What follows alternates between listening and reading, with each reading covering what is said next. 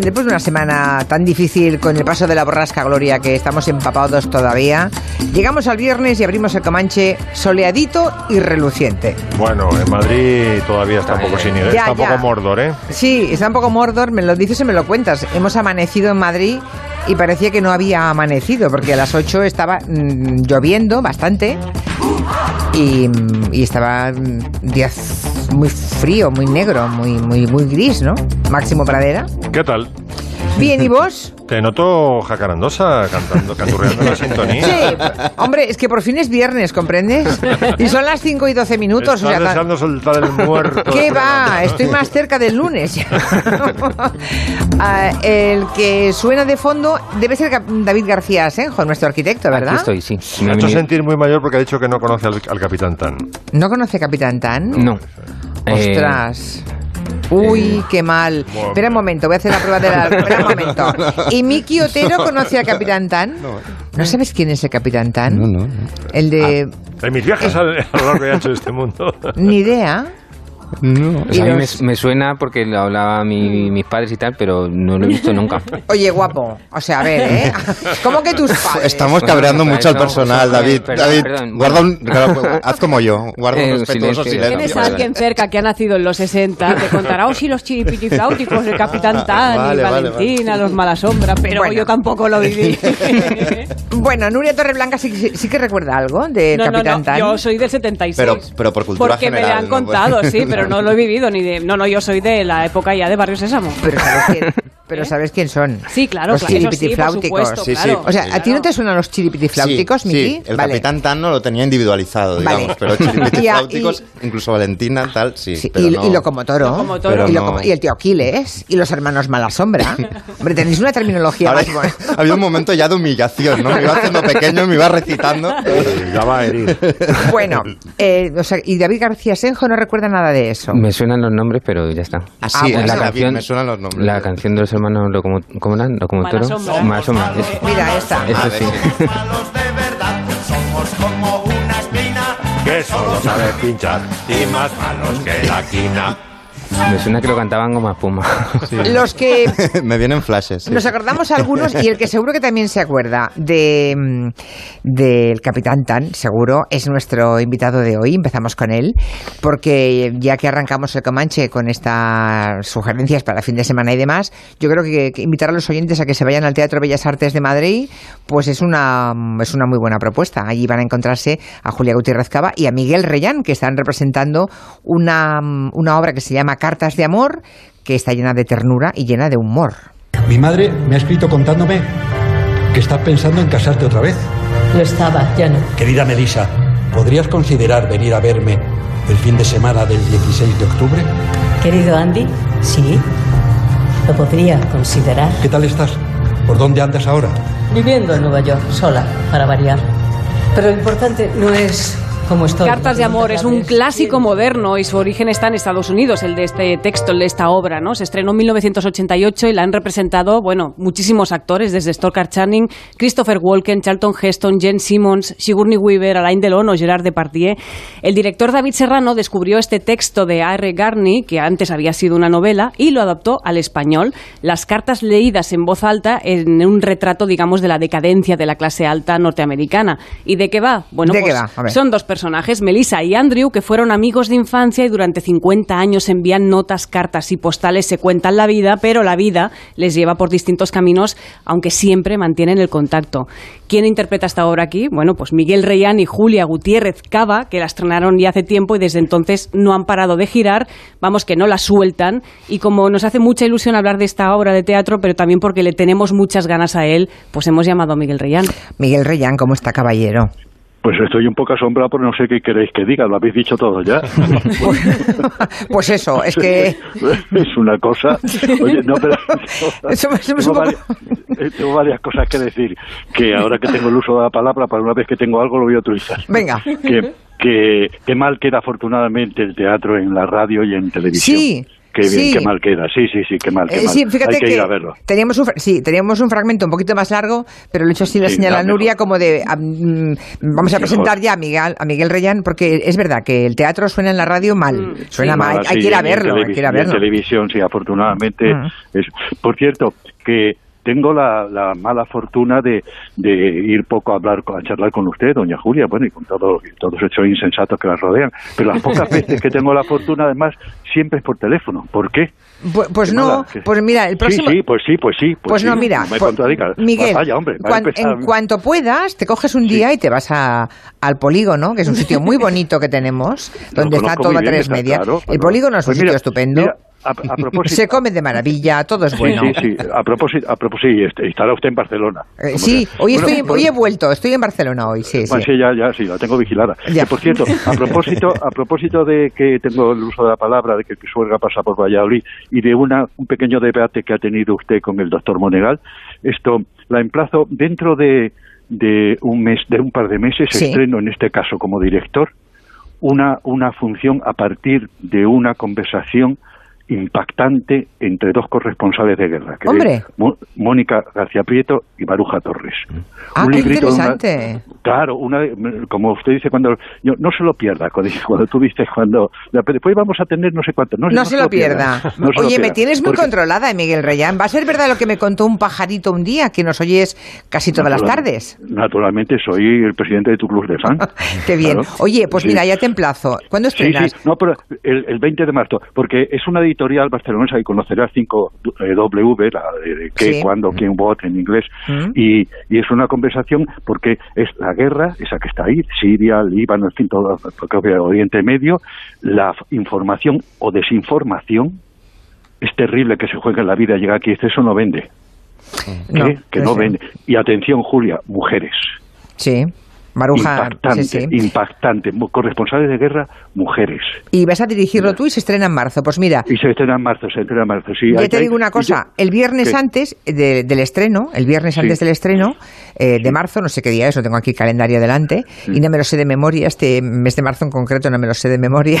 si Yo fuera tampoco, abril, pero bueno, pero... Yo- yo bueno, la- pues el viernes antes te vienes a la radio, pero de cuerpo Venga. presente, o sea, te vienes presente, sí. ¿eh? y te sientas en una silla y, sí, y- de- de- delante de ti. eh, o delante o al lado. Y, y de Nuria. y de Nuria y de, y, de, y de todos estos insensatos que me rodean, que, que es la presentación más bonita. El, el insensato Máximo Pradera que hace Hello. desde el. Hello. 13 de ¿Cómo marzo. El 13 de marzo. Viernes 13, además. Vale, pues ya 13 está. de marzo, Viernes 13 de 13 de marzo tienes una cita en el Tengo una Comanche. cita, fantástico. Pero sentadito aquí. Sí, sí, y como Dios manda, y sí, porque hace falta hace falta que se sepa esas cosas, porque se juegan la vida, bueno, bueno el marido de, de- a, a Fuentes lo mataron, a, a Mónica no la han matado de milagro, a Juancho Rodríguez, a el- eh, Javier Espinosa, la actual pareja de Mónica, ha estado secuestrado durante... Mm. es una es una gente de otro planeta, de verdad, para que encima lleguen aquí, eso no vende. O para que leamos los titulares, de verdad, me tiene... Bueno, pero me has traído aquí para hablar de cartas de amor y, y- y entonces... Estás haciendo me- una, una carta de, de reivindicaciones, que además eso- Sí, esos sí. corresponsales además antes tenían medios que les contrataban y tenían un empleo Ah, fijo. eso, Ahora no, son no, freelance. Es inacabable, además por cuatro perras. Sí, sí, por cuatro perras No, cuando les no- compran la pieza, porque si no ni eso. sí, sí, sí, no me cabres que estoy de buen humor y... y- Vale, pues venga. Pero bueno, bueno, cartas de amor. Vale, Bueno, entonces, el día tú 13 de marzo te escribes- vienes. tú- sí, eso está hecho. ¿Tú escribes cartas, querida? Yo cada vez menos. ¿Por qué? Hubo un tiempo que escribía muchas cartas, in- incluso alguna de amor. Pero tú escribes cartas todavía, Miguel.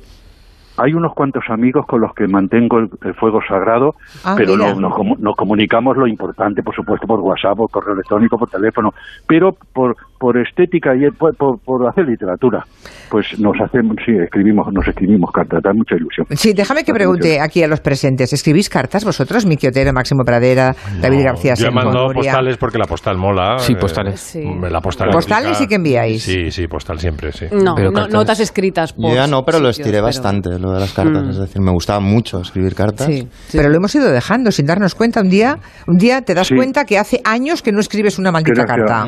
Sí, sí. Ya. Y, de todas y maneras, en las cartas hay algo que no hay en el correo y tal, que es el, el tiempo. El tiempo no solo del tiempo de escribir la carta o reflexionar sobre ella, sino el tiempo que tarda la carta en llegar. el tiempo que tarda en leerse, El el tiempo que tarda en el escribir pétalo la otra persona devolver. O sea, que estamos hablando de, estamos hablando de... Bueno, yo, yo hacía un poco ese tipo de bricolajes. Eh, eh, Hombre, máximo, ah, metía cosas. En claro que sí, sí, que para eso son las cartas.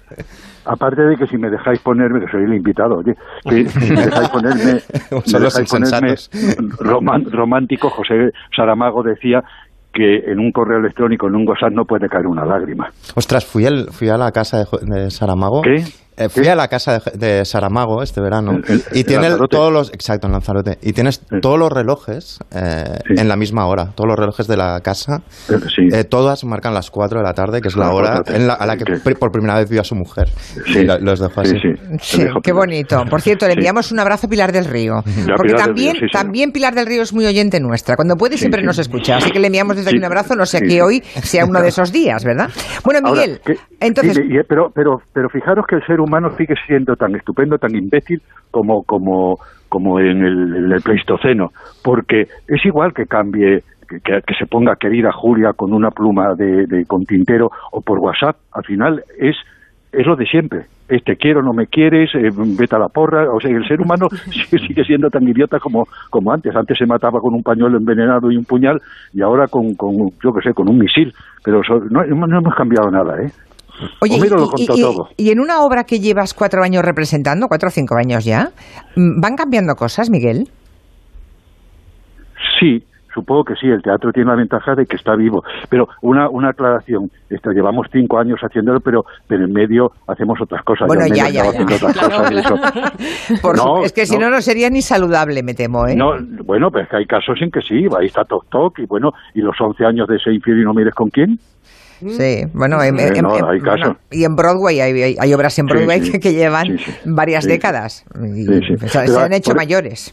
Sí, sí, pero, pero claro, eso es uno de los retos del teatro. Y es que, que, como pasa con la música también, yo conozco a muchos pianistas que de pronto me, me refiero a música clásica y dicen, yo aprendí la sonata número uno de Beethoven con 11 años, tengo 42, a ver cómo hago este sábado para que parezca que es la primera vez, darle toda la emoción. Claro. Ah, Oye, ese, es el, ese es el reto, que parezca que es la primera vez. claro. ¿Y cu- cuál es tu récord mm, ¿De qué? de tiempo representando la misma obra teatral? Pues creo que es Amadeus. Amadeus. La, de- la de Mozart, sí, en el Marquina hace ya también. Hay tres clases de memoria, buena, mala y conveniente. la mía es conveniente, por la cuenta que me trae. Bueno, por pre- pregúntame que si conozco a locomotor o anda. No, porque estoy segura de que sí. No tengo no que, no tengo que preguntártelo. Y la- a y la- clase, ¿no? y la- y la famosa anécdota de que la la locomotora estaba alquilada, ¿eso lo sabéis? No. Sí, todo el mundo decía a propósito del, del piporre de televisión española que la que la boina de locomotora no era propiedad de, de eso se decía de Bueno, televisión española y el tío que el dueño de la borra está, forrado. Bueno, yo he oído esa misma historia, pero aplicada a la gallina. O sea, había un productor en la tele que alquilaba una gallina Una gallina. y llevaba la gallina allí, mm, no sé, pues varios años, con lo cual ya el que alquilaba la gallina se pudo haber montado una granja completa. Una- ¿no? Me parece que es cierto porque tuve un familiar que estaba en la asesoría jurídica, también lo pongo en duda porque pongo en duda casi todo, que me dijo que durante mucho tiempo no hubo un piano en propiedad, de manera que estaba alquilado. Cuando iba allí Gilbert Becó, ¿os acordáis? No, bueno, Eh, sois muy jóvenes. Yo se lo he escuchado, iba- eh, también. Yo también lo he escuchado, eso Sí. del piano. Sí, sí. Sí, sí. sí, Pero uno ya no sabe lo que es leyenda y lo que es verdad. ¿eh? No, Bueno, no, a todo esto, lo no. que igual no saben los oyentes es que Miguel Reyán iba para médico y, y lo dejaste todo. Sí. Sí, he dejado muchas cosas, he cogido otras. Estoy, estoy haciendo, el copyright es mío, ¿eh? Máximo Pradera, que te conozco. Estoy haciendo un, un currículum, todos los currículum son positivos, las cosas que has hecho, los premios que te han dado. Yo estoy haciendo un currículo a la contra. Con Poniendo lo peor, poniendo lo peor. Sí, me- lo que pasa es que lo he dejado porque me he deprimido. Es que casi todo es horrible. Es que es horrible todo. Mis padres querían una niña, rubita, y mira lo que salió. Ahí, ahí se empezó a fastidiar el negocio desde ahí.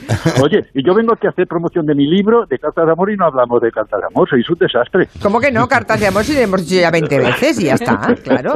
Y además, Ah, ya- y nos queda poquito además, porque creo que acabas el día 2 de febrero, ¿no?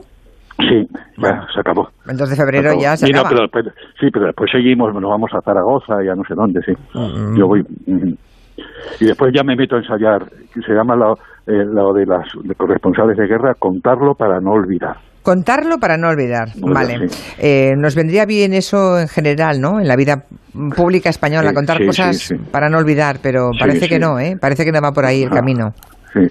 Yo Pero no bueno. he visto aún la obra, Miguel, pero, he- pero vamos, estoy bien asesorado y sé que una amiga me ha dicho, hace falta tener talento escénico para aguantar el tiempo que aguantáis en el escenario, simplemente leyendo un texto que supongo que no lo leéis, que lo tenéis aprendido, pero vamos, es, es sentado en una silla y manteniendo la atención del personal, dos personajes. Pues sí, pero, pero te digo tres secretos, querido Máximo. Uno, que trabajando, eh, no somos principiantes ni Julia ni yo, y hemos ensayado, no está. En segundo lugar, no, no, leemos, leemos. Lo, leemos a pesar de que ya no sabemos muy. Y en tercer lugar, cuenta con un factor importantísimo que, por cierto, comparte con la radio, la poderosísima imaginación del espectador. Y con eso no hay quien pueda. Pues ya lo saben, Julia Gutiérrez Capa y Miguel Reyán en el Bellas Artes hasta el día 2 de febrero. Y luego el día 13 te esperamos acá, aquí, sentadito, Muy bien. para, para hablar de ese contarlo, para no Sí, para que no se olvidar. repita. Para no olvidar. Para no- para no bueno, es lo mismo. Bueno, no es lo mismo, pero bueno, Sí, sí, la idea. sí, sí. el título no es lo mismo, pero la Se idea. te ha sí. entendido, se te ha entendido. Miguel, un abrazo muy grande. Muchos besos, que seáis buenos. Lo No, seremos, lo seremos. Es muy aburrido. Adiós. Bueno, pues si, si sois malas me avisáis. Hasta Vale. pronto, Fendetestas. Hasta luego. Qué crack, Miguel Reyán. ¿Os acordáis del bandido Fendetestas, no?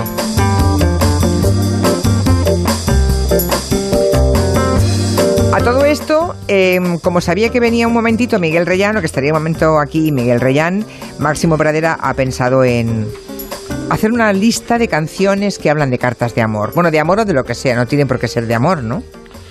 Bueno, todas son, casi todas son de amor, pero hay alguna que no. Eh, vamos a empezar con Evangelina Sobredo.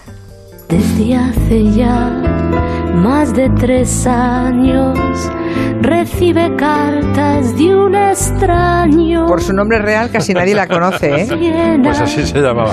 Es que en esta canción, Julia, yo creo que se pone un poco evangelina, porque es una canción un poco dura el, el contenido, ¿no? Es un como de que aguanta el- a su marido el mismo demonio solamente porque le mandan una cartita al año y un ramito de violetas. Es ¿no? terrible, la historia es terrible. Sí, a mí, es poco- yo recuerdo que cuando, no sé de qué año es la canción, pero... Del cuando- 74. 74. Yo cuando la escuchaba de, de adolescente, a mí me ponía enferma esta canción.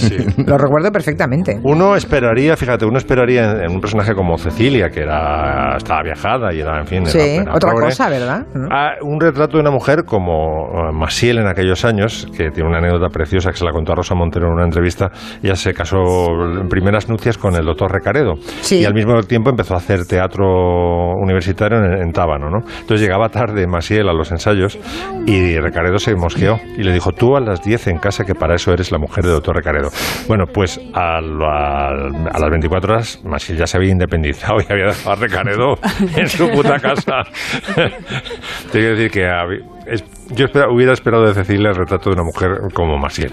Sí, pero también una forma de, de denunciarlo, ¿no? Esa, esa situación que a lo mejor otra gente no se hubiera atrevido. No sé, no sé. Sí, pero no hay denuncia en la canción. Ah. Ah, a mí no me suena denuncia. Fueron Bueno, la-. Lo cuenta, Palanca lo quien- cuenta tan ricamente, ¿no? quien hicieron la, la versión la contra, ¿no? Académica Palanca, que, Sí. pero que es el marido, que es el marido. Era feliz en su matrimonio. Mira, ahí lo tienes. Aunque su marido era el mismo demonio, tenía el hombre un poco de mal genio. Claro, ¿qué significaba lo de mal genio? Cuidado, ¿eh? Mm. Estamos aquí con el perfil de un maltratador, ¿eh? Que se despertaba de la siesta algo con el humor, humor cambiado. No. ¿Quién le escribía versos? Dime quién era. ¿Quién le mandaba flores por primavera? ¿Quién cada 9 de noviembre, como siempre sin tarjeta, le mandaba un ramito de violetas? Nana y na, nana Lo bueno y es un poquito más tarde. A veces bien, Y bien. aquí está corregido el laísmo de la canción original, Sí. ¿os acordáis? ¿Quién? Sonrisa abierta y ter... Aquí. Sería un hombre más bien. No, No, lo ¿Cómo será encontramos, es igual. Vamos a dejarlo, si nos hace muy largo. Pero bueno, la gracia que tenía Académica Palanca es que cuando eh, se pregunta esas, esos interrogantes, Sí. de fondo va diciendo, ¿qué es el marido? Marido. ¿Qué es el marido? Bueno, segunda canción entonces. Yo me, por cierto, me enganché a la radio de Julia en, la, en los, me parece que eran los miércoles, ¿no? Lo, eh, Académica, Académica Palanca, sí, Me- creo me- que venían los miércoles. Me sí. enganché ahí, era, era, era fantástico. Hmm. Bueno, que la siguiente es una canción en forma de carta y no es una canción de amor, una carta. Es como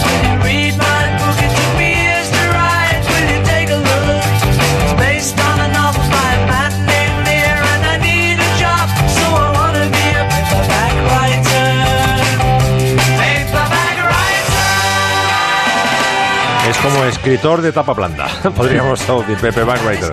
Y es, fíjate, eh, Paul McCartney, con la cara de bonito que tenía, sobre todo de joven, eh, era un tipo muy competitivo. Y entonces, algún día os contaré, mm, se le puso en las narices comprar una canción solamente con dos dedos en, el, en, el traste- en los trastes y la, y la hizo, la traeré el próximo día. ¿no? Y esta canción nace por un desafío de su abuela. Eh, su abuela Lil que le dice, mm, eh, bueno, lo dijo en lenguaje de abuela, yo lo traduzco a, Comanche, dice, no hay huevos, Paul, a componer una canción que no hable de amor, es que todas vuestras canciones son pastelitos, canciones de amor. Dijo que no hay huevos, y entonces escribió esta canción, que es un autor, le escribe al editor y dice que quiero escribir una, una- una- un libro y bueno, eh, es como se ofrece, ¿no? Y ahí dicen que es un homenaje también a John, porque, bueno, John es Jack, ¿no? El familiar de John es, Jack, y entonces en los eh, contrapuntos que hacen John Lennon y George Harrison eh, mientras canta Paper Backwriter, ellos van haciendo en, en un motivo descendente, en contrapunto, que solamente los Beatles en los 60 hacían contrapunto, y van haciendo Frere Jacques, la, o sea, la canción del campanero, ¿no? Sí. Frere Jacques, claro, Jacques es eh, Jack y Jack es John, que había escrito dos libritos eh, de que pasó A la mí le- guerra y tal. A mí la que me gusta es la tercera que vas a poner. Esta. Estimada senyora, estic desesperat Querida señora, estoy desesperado. en un purgatori. Vivo en un purgatorio. Sóc una ànima en pena d'ençà que heu clausurat el consultori. Y era el consultorio de doña Elena Francis. ¿Tampoco se acordará Miki Odero de eso? No, pero esto sí que Ah. es. eh, y quién había detrás, quién, quién contestaba. Vale, eso. vale, vale. Cultura general Y fíjate que a mí me llama la atención porque eh, Serrat no, puedes, no suele ser sarcástico, siempre es muy tierno eh, o, bueno, melancólico y tal. Y aquí este, esta canción evidentemente es un sarcasmo porque canta, dice que echa de menos el consultorio Francis, que es que era la sección femenina personificada, ¿no? Ah. Entonces dice, tiene versos como dice, co- en, en catalán lo canta, ¿no? Pero dice, ¿cómo sabremos si aquel muchacho trae buenas intenciones? ¿Quién nos hará compañía a los corazones solitarios? Es evidente que es un sarcasmo toda la canción, ¿no? Pero bueno, es, es una canción que mola. Y como siempre, cantada magistralmente por, por Serrat. Pues creo recordar que el último año de vida del consultorio de Elena Francis, no, ya no había consultorio, perdona, ya no había consultorio, creo recordar, pero sí había, mm, patrocinaban algunos espacios. Yo hice un espacio de Elena Francis que era eh, de cosmética, justo el año que empecé en la radio. Vaya. Sí. Ah, porque empezó en Radio Barcelona, luego Intercontinental. No, estaba, sí, no, pero hacía un espacio que se emitía en Radio Miramar, que es donde yo empecé, Ah, en Radio Radio Miramar, Miramar, que era un, un espacio de cosmética que se llamaba, creo recordar que tres Fs. Y afortunadamente no recuerdo. Una F era feminidad, pero las otras Fs es que ya no sé lo que eran. Ya ni me acuerdo. Pero sí, hace mucho. Las 5.35, hacemos una pausa y a la vuelta David García Senjo nos habla, porque él todo lo filtra con sus ojos de arquitecto, y bueno, para eso está, claro, y va a hablarnos de arquitectura infiltrada en el cine español. Verán qué interesante. De 3 a 7 en Onda Cero, Julia en la Onda. Llega la venta privada más íntima del corte inglés. Del 22 al 26 de enero, disfruta de 25% de descuento adicional sobre los precios rebajados en marcas de lencería, corsetería, ropa interior, medias, calcetines y leggings. Todos los estilos, todo lo que quieres. Solo para clientes con tarjeta del corte inglés. Imagina que vives en una y de repente de 150 metros cuadrados con vistas al mar. O quizás en una y de repente de tres plantas con una de repente privada para darte unos bañitos. O que vas a mirar la hora y tienes un y de repente Water Resist. Y piensas, creo que es hora de irme a navegar en mi y de repente de 10 metros de eslora. Qué bien le viene a tu vida algún que otro y de repente. Rascas de la 11. De repente juegas y de repente puedes ganar hasta un millón de euros. Así son los rascas de la 11. Buenos días, vecino. Buenos días, Juan. Oye, ya he visto que te has puesto alarma. ¿Qué tal? Es que estamos pensando en ponernos una. Póntela, ni te lo pienses. No veas la tranquilidad que te da. ¿Pero no es muy caro? ¿Qué va? Merece la pena. Métete en la web y lo calculas en un momento. Además, si quieres, te la ponen en el mismo día. En Securitas Direct protegemos lo que más importa. Llama ahora al 945 45 45 o calcula online en securitasdirect.es. Recuerda, 945 45 45.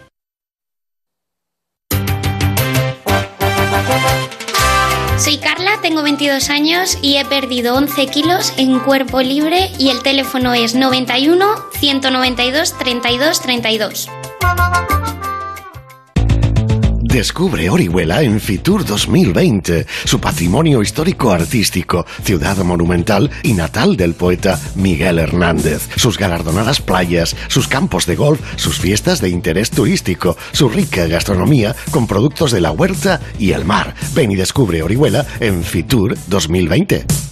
Han llegado nuevos tiempos y con ellos la necesidad de adaptar la forma en la que nos movemos. En BMW Madrid, filial del grupo BMW en España, lo sabemos y nos comprometemos a ofrecerte la fórmula de movilidad que mejor se adapta a ti. Con todos nuestros vehículos con distintivo ambiental CE, Eco o Cero, tú eliges cómo moverte. Y además te garantizamos la recompra del modelo que elijas dentro de tres años. Descúbrelos en BMW Madrid, el corazón de BMW, Avenida de Burgos 133 Las Tablas. Más que 60 consigue un sexy 60% de descuento en tu nueva mirada. Infórmate en soloptical.com. Soloptical, solo grandes ópticas. Ana, qué mala casualidad encontrarnos precisamente en un hospital. Hola Juan, pues sí, sí es mala coincidencia. Es por mi marido que se resbaló en la bañera y se ha dado un golpe muy fuerte en la rodilla. Vaya por Dios, nosotros ese problema ya no lo tenemos. Hace tiempo llamamos a Duchamanía y cambiamos la bañera por un plato de ducha. Hazme caso, llama a Duchamanía y evitarás este tipo de accidentes. En Madrid, Paseo del Molino 6, 91 468 4907 y duchamanía.es. En Sanitas somos muy fans de cuidarte, de que siempre estés en contacto con tu médico. Somos muy fans de ayudarte a sentirte bien, en persona o por videoconsulta. Y somos muy fans de darte muchas más ventajas. Ahora, un año gratis de ventajas digitales. Llama al 91 469 9099 e infórmate. sanitasalud.com 91 469 9099. ¿Pensando en una escapada? ¿Planificando tus próximas vacaciones? Ven a Cullera, las mejores playas de Valencia. Infórmate en visit-cullera.es. Si te gusta viajar y conocer destinos únicos, ven a Fitur. Del 22 al 26 de enero, solo profesionales. Sábado y domingo, abierto al público. Tu mejor viaje empieza en Fitur. 40 años viajando juntos. Entra en ifema.es y compra tu entrada. Eres IFEMA y quizás no lo sabes. ¿Sabías que el plátano contiene una sustancia llamada triptófano que te ayuda a mantener el buen humor, mejora el estado de ánimo y actúa contra la depresión? Más curiosidades, noticias y consejos en Onda Agraria, el programa para los que trabajan en el campo y para los que les gustaría hacerlo, sábados y domingos de 6 a 7 de la mañana, en Onda Cero.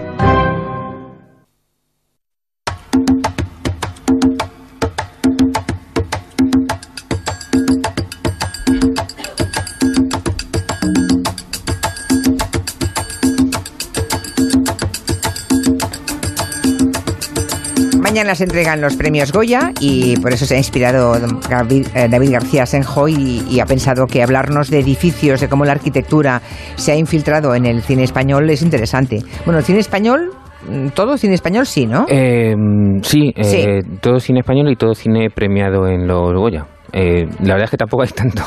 Eh, la arquitectura no se ha infiltrado mucho en el cine, no ha sido, por lo menos la arquitectura moderna, porque estaba viendo la lista de, de los premios Goya a la mejor dirección artística, a mejor diseño de producción, y claro, casi todos son eh, producciones de época en las que se recrea la ciudad antigua, pues por ejemplo en Madrid, en Tío Vivo, 1950 de García o 2 de Mayo y tal. en España ha habido, eh, por eso se vinieron aquí Samuel Bronston para eh, para rodar las películas, aparte de por ventajas económicas y tal, eh, había excelentes diseñadores de, producción, constructores de, decorados y demás.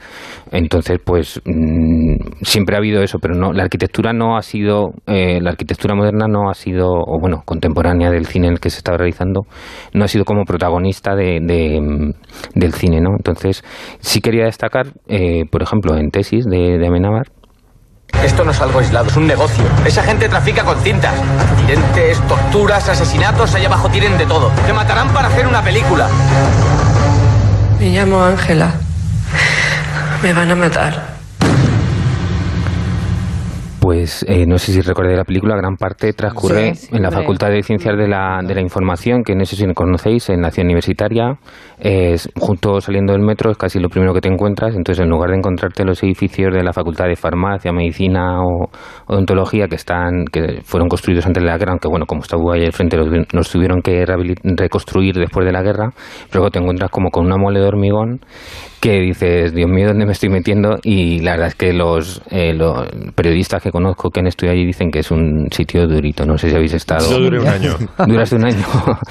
Pero eh, yo creo que. Qué suerte tuve que estudié en la Universidad de Barcelona, ¿eh? en la central además. En la central. En la central, porque también aquí hay universidades muy feas, muy feas. Bueno, pero el edificio de la Universidad Central, en la Plaza Universidad, es el edificio por excelencia. Y la biblioteca es increíble. Yo bueno, todos los rincones de esa facultad son maravillosos. Yo soy de la Autónoma, que ya es más complicado, porque le encargaron al el, edificio a, un, a, un, arquitecto que creo que era escandinavo, así hizo el típico edificio que en verano te asas de calor, porque es todo de cristal, y en invierno te pelas de, frío. ¿no? bueno, pues yo creo que, que aunque es un edificio que es un poco frío porque está construido en hormigón, y lo que pasa es que estaba eh, siguiendo las, las corrientes brutalistas que hemos hablado alguna vez, que es expresar la, la estructura de hormigón sin ningún tipo de revestimientos y tal.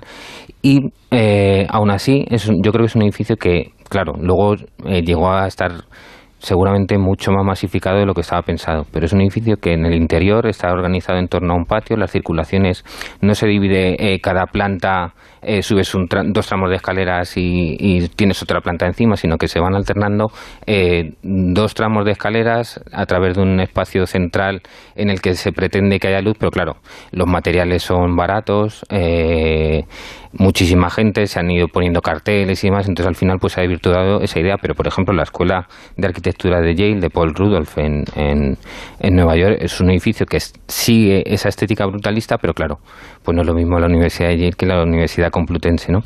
Entonces mm, yo creo que hay que destacar el valor que tiene y luego el valor que tiene como protagonista dentro de la historia porque te transmite un poco la, sobre todo ya cuando empiezan a bajar a los sótanos y demás, pero sí las circulaciones estas cuando se van, van persiguiendo Eduardo Noriega, Ana yo creo que transmite muy bien y también es un poco una, una venganza de Amenábar sobre la facultad de decir, claro, aquí porque no pude terminar la carrera y luego hay una cosa muy curiosa que es que eh, cada vez que hablas con sacas el edificio este, por ejemplo en Twitter, te llega la gente, ah, pues el proyecto era de una cárcel. Eh, nos dijeron que el proyecto era una cárcel que eso estaba pensado como cárcel y nos pusieron aquí el edificio y claro, así es, así es agobiente. No es una cárcel, o sea, el edificio no es que cogieran el proyecto y lo redactaran a, una facultad de ciencia de información, sino que, eh, bueno, pues está como es tan opresivo y tal, pero... Pero no eh, era eso. Pero no, no era una cárcel. Es una leyenda urbana, entonces. Una leyenda urbana muy extendida. otro edificio es el del Día de la Bestia, claro. El de una de las mejores pelis de Alex de la Iglesia. Ese lo tenemos todos en la cabeza. Por cierto que hemos colgado en las redes sociales, en Twitter, las imágenes de los cuatro edificios protagonistas de otras tantas películas españolas que sugiere David García Senjo. Así que los que puedan, em, que entren y, los verán. El Día de la Bestia. Ya estamos en la fin, ¿vale? Nos faltan solamente seis letras. Pero mal, esperadme, no corréis. Aquí, padre, que no nos vamos sin usted. La peli que tuvo Goya al mejor director y a la mejor dirección, artística, Y según David, seguramente también debiera tener eh, Goya al edificio escogido, ¿no? Sí, eh, eh, hablamos de antes del edificio de la Facultad de Bellas Artes, o sea, de Bellas Artes, perdón, de, periodismo, Y aquí nos encontramos que era un edificio cerrado en sí mismo, en la ciudad universitaria, aislado de la ciudad, y aquí no, en cambio, en el Día de la Bestia, tenemos como centro de la escena central de la película el edificio que es que señaló la modernidad de la arquitectura en Madrid. Es, está en plena Gran Vía, en la Plaza de Callao, el edificio Carreón, eh, que también se conoce como edificio Capitol porque es en el que está el cine, el cine Capitol. Entonces, es un edificio de los años 30, basado en las líneas curvas del expresionismo alemán, como de, de Mendelssohn, y aun estando construido en el año entre el año 29 y el 30 y tantos, eh, justo antes de la guerra, todavía sigue pareciendo plenamente moderno.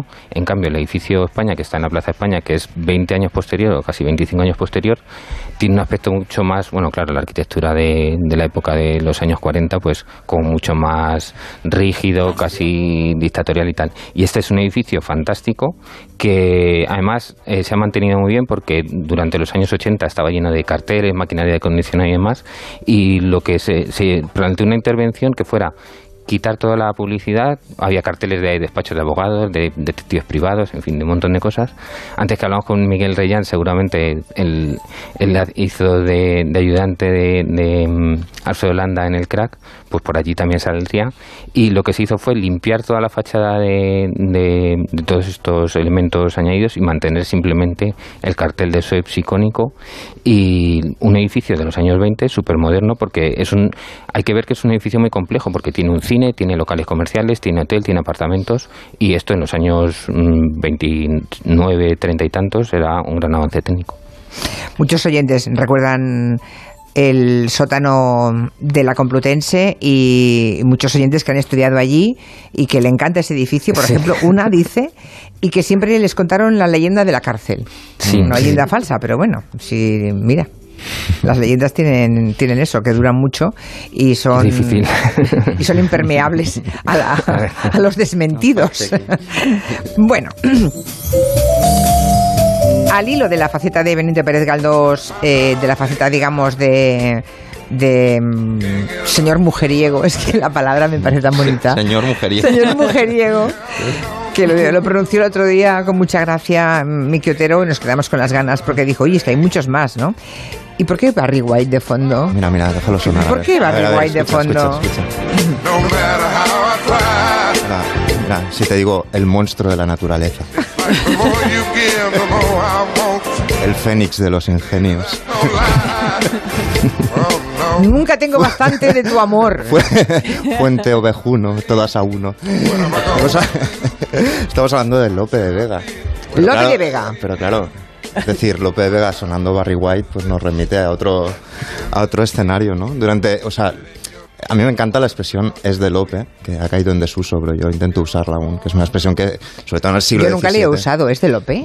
me, encanta, sí me vengo del locomotoro. no había nacido, pero, pero eh, es decir, era, era tan, tan buena la impresión popular que había sobre las obras de, de Lope de Vega que, en vida y sobre todo después, en el, en, el, en el, siglo posterior y aún dura unos cuantos siglos más, decir que algo era de Lope era, bueno, era, equivalente a decir que era de, de, categoría. De categoría, eh, que era excelso y tal, aunque puede tener una segunda acepción es de Lope en el siglo XVII porque querría, podría querer decir tranquilamente es mm, hijo o nieto de Lope de Vega porque tuvo tal cantidad de hijos que, que podría ser tranquilo. Es un poco como, como yo qué sé, como el abuelo, el padre de Julio Iglesias o tal, que yo siempre sospecho que quizá... Era descendiente de Lope. o sea, se le conocieron un montón de novias, de amantes y tuvo un montón de hijos. Estamos hablando como de una persona muy promiscua, tanto en su actividad literaria como, como, en el, como en el camastro. Es decir, estamos hablando de 3.000 sonetos, centenares de comedias etcétera, y solo reconocidos, es decir, que se le conozcan unos 15 hijos que esto quiere esto saca la media. Es decir imagínate los que los que pudo llegar a tener y además de una forma bastante temprana. O sea ya empieza a estudiar en el colegio Los Manriques en la Unidad de Alcalá y ya muy pronto se amanceba con una señora le hace un hijo estamos hablando de 18 años y ya bueno se desvía un poco de la, de la, de la opción de ser sacerdote los protectores le quitan el favor se tiene que buscar la vida y entonces se tiene que buscar la vida y su manera de buscarse la vida pues un poco como Balzac no solo tienen lo que escriben no entonces vamos a escribir un montón de obra para poder eh, para poder pagar eh, para poder pagar todo no eh, pero o sea es decir durante toda durante toda su, su vida ese es un poco el mismo patrón. Es lío de faldas absoluto y o me o me voy al exilio o me enrolo en la marina un tiempecito hasta que la cosa se calme o tal. Siempre se está como yendo por los líos que, que, genera, ¿no? Y o sea, cuando no estaba escribiendo estaba en la cama. Sí, era un hombre de pluma, digamos, y un hombre de espada en las muchas acepciones de la palabra espada. Eh, y las usaba muy bien las dos por, por, lo visto, ¿no? Y siempre ronda ahí como una... Porque él siempre dice, o sea, estaba en su carácter y está en sus, en sus sonetos también, o sea, es decir, que él solo podía o amar con mucha pasión a algo o aborrecerlo con un odio eh, brutal, ¿no? Y entonces siempre lo sobrevuela esta vocación como sacerdotal y tal. Eh, y, en el año 1614 muere en el parto su segunda mujer y entonces eh, decide por fin eh, ordenar sacerdote cosa que hace. Ya tiene narices, hacerse sacerdote. Pero, sí, a toro, pasado. A toro pasado ¿no? Bueno, no pasa nada, porque esto es en el 1614, en el 1616 ya tiene otro hijo con otra. con, con, con, su último gran amor, que tiene una hija que además, por ironías de la vida, se casa con un tal Tenorio. O sea, que es decir, que todo, todo acaba cuadrando. Pero bueno, Lope, de Lope, no es el único de Lope.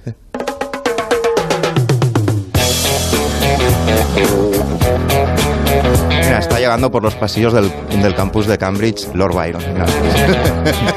Sex and drugs and.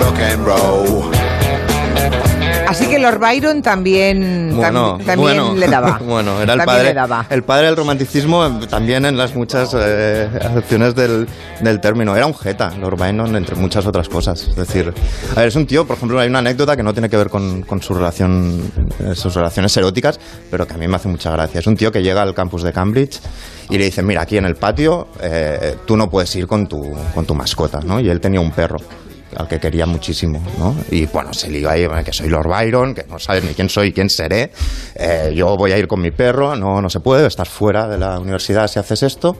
Y entonces el tío dice, vale, se va y al día siguiente aparece con qué? Con un oso de una correa.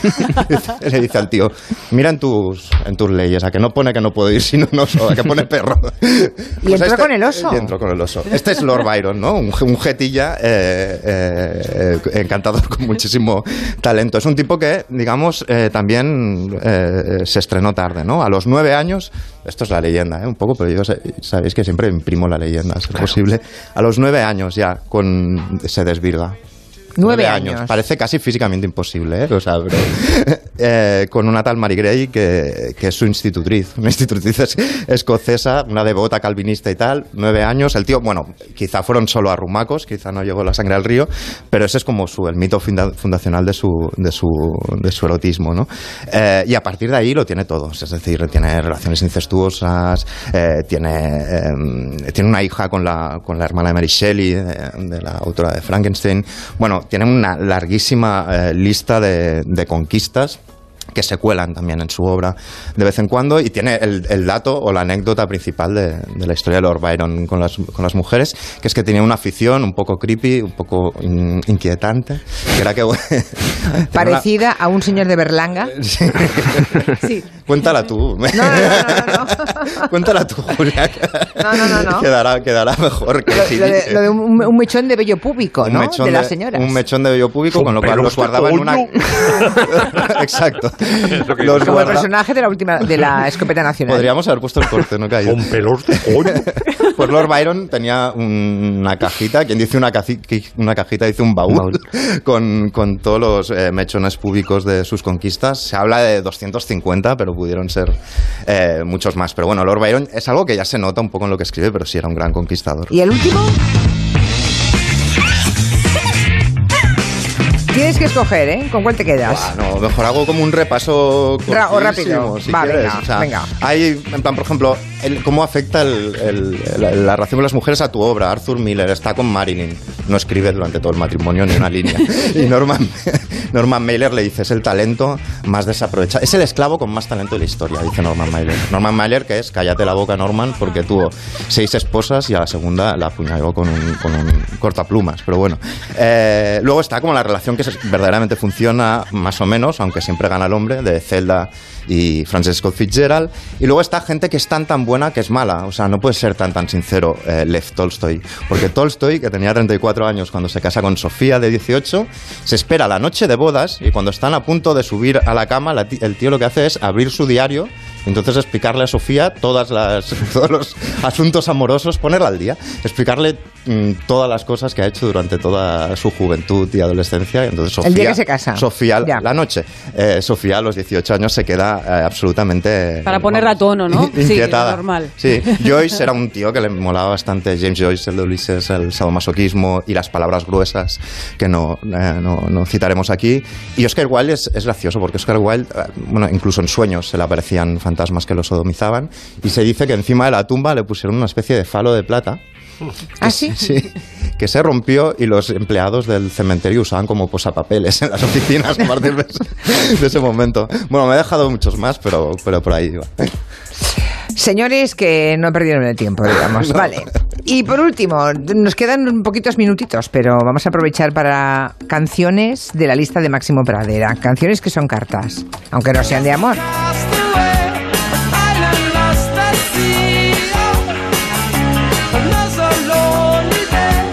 Bueno, más que una carta, eso es un mensaje en una botella, pero en fin. Esto es una obra maestra de Sting. Sting era profesor de literatura en Newcastle y se ha pasado la historia, aparte de bueno, ser muy buen compositor y muy buen cantante, porque escribió unas letras geniales, eso se lo reconocían sus dos compañeros de trío, eh, Copeland y, Andy Summers, eh, porque tenían siempre un quiebro en la, o muchas veces las letras, ¿no? Y aquí es una canción que empieza con un tipo quejándose en una isla desierta, le lanza una botella con un mensaje y, y en la última estrofa dice y no vais a creer lo que me pasa al fin lo que me pasó a los cabos de los meses fui a la eh, amanecí en la playa y estaba toda la playa llena de botellas con mensajes de otros náufragos. Y entonces es una bueno es una imagen fabulosa vamos eh. lo de mal de muchos consuelo de tontos. Hay hay una un homenaje en, en toda la canción a la, lo dicho por el propio Sting, a la Schadenfreude, que es un, un eh, término alemán para llamar a alegrarse el mal ajeno, ¿no? Entonces, hay mucha gente, hay mucha gente como yo y por tanto me alegro de que haya gente tan puteada y mi, mi pesar es... Eh, y también hay Schadenfreude, una cosa que, muy bonita que cuenta eh, Copeland, que era un batería extraordinario, dice que él, en esta batería es que en esta canción todo es prodigioso, la voz, la guitarra de Andy Summers, la batería de Copeland. Él hizo lo que se llama en música overdubs, es decir, varias pistas con la batería, ¿no? Y entonces dice que se encontraba con que iba a las, eh, las bandas estas de los hoteles o en las fiestas de, de, estas populares, ¿no? Baterías que intentaban reproducir su batería sin ayuda, claro, live. Y entonces decía, no vas a poder, porque son varias pistas, es inútil que lo intentes. Y para cerrar, ¿con cuál, ¿con cuál te quedas? Bueno, ha, decidido Quintanilla. Ah, pues esta, canción es maravillosa. Esta, esta canción eh, es del año 78 y entronca un poco con lo que nos contaba seguro el otro día de las guerras de la mafia. Es del año 78 que empiezan ya los años de plomo en Italia. Eh, matan en abril o mayo a Aldo Moro y empieza también Totorriina a cargarse a, mm. la competencia, aunque luego la, la, batalla fue después en los años 80, pero aquí en el año 78 ya hay eh, muchos asesinatos. ¿no? Y entonces es una canción de Lucho Dalla diciendo, joder, cómo está el patio. Hay un verso muy bonito que dice, che, que ha messo di sacchi di sabbia vicino a la finestra. O sea, eh, diciendo, mm, estamos en los sacos terreros de la cantidad de asesinatos que hay en Italia. Y luego en las siguientes dos estrofas hay una especie de eh, añoranza de que todo va a ser bueno y muy, muy naive. Dice, anche preti potranno sposarsi, si farà l'amore per intere settimane. Y bueno, eh, hay gente que dice que es una canción escrita más que en forma de carta, en forma de oración a Cristo, porque no está claro el, eh, digamos, el, la persona a la que se dirige la carta. Y mm, aparecía bastante la figura de Jesús y de Cristo en las canciones de, Lucho Dalla. Una canción maravillosa, Lano que verrá, que por cierto, nuestro desaparecido Pachandión creo que tenía una versión en castellano que estaba muy bien. Bueno, pues llegamos al final del territorio Comanche. Nos hemos quedado con muchas cosas por contar, ¿eh? Hay días que nos aprovecha más y días que nos aprovecha menos. Los días que viene Reyán, ya sabemos. claro, los días que viene, viene Reyán. y nos desmonta clarito. Bueno, pues ahí lo dejamos. Que tengáis buen fin de semana. Igualmente. Adiós hasta el próximo.